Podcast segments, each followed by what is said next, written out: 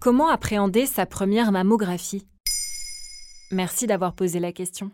Tout au long du mois d'octobre, à l'occasion d'Octobre Rose, Maintenant Vous savez Santé vous propose chaque semaine un épisode dédié au cancer du sein et à sa prévention. C'est un examen souvent redouté par les femmes qui doivent le passer tous les deux ans dès l'âge de 50 ans. La mammographie permet de détecter des anomalies qui sont difficiles à repérer à la palpation, comme les microcalcifications, c'est-à-dire les minuscules dépôts de calcium dans le sein qui peuvent indiquer un début de cancer. C'est un examen important pour la prise en charge des malades, car on le sait, plus tôt le cancer du sein est détecté et meilleures sont les chances de guérison. Il y a tout un imaginaire autour de la mammographie. En quoi ça consiste exactement? La mammographie utilise les rayons X pour obtenir une image de l'intérieur du sein.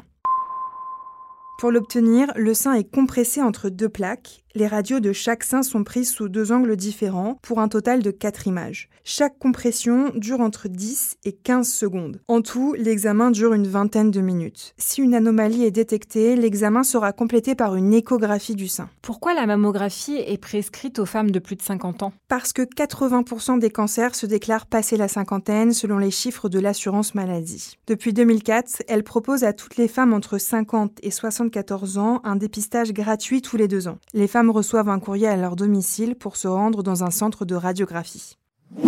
On peut quand même prescrire une mammographie avant l'âge de 40 ans dans certains cas de figure. Si certains symptômes comme une rougeur sous la peau, un écoulement du mamelon ou une boule dans le sein ont été détectés, votre médecin pourra vous prescrire l'examen.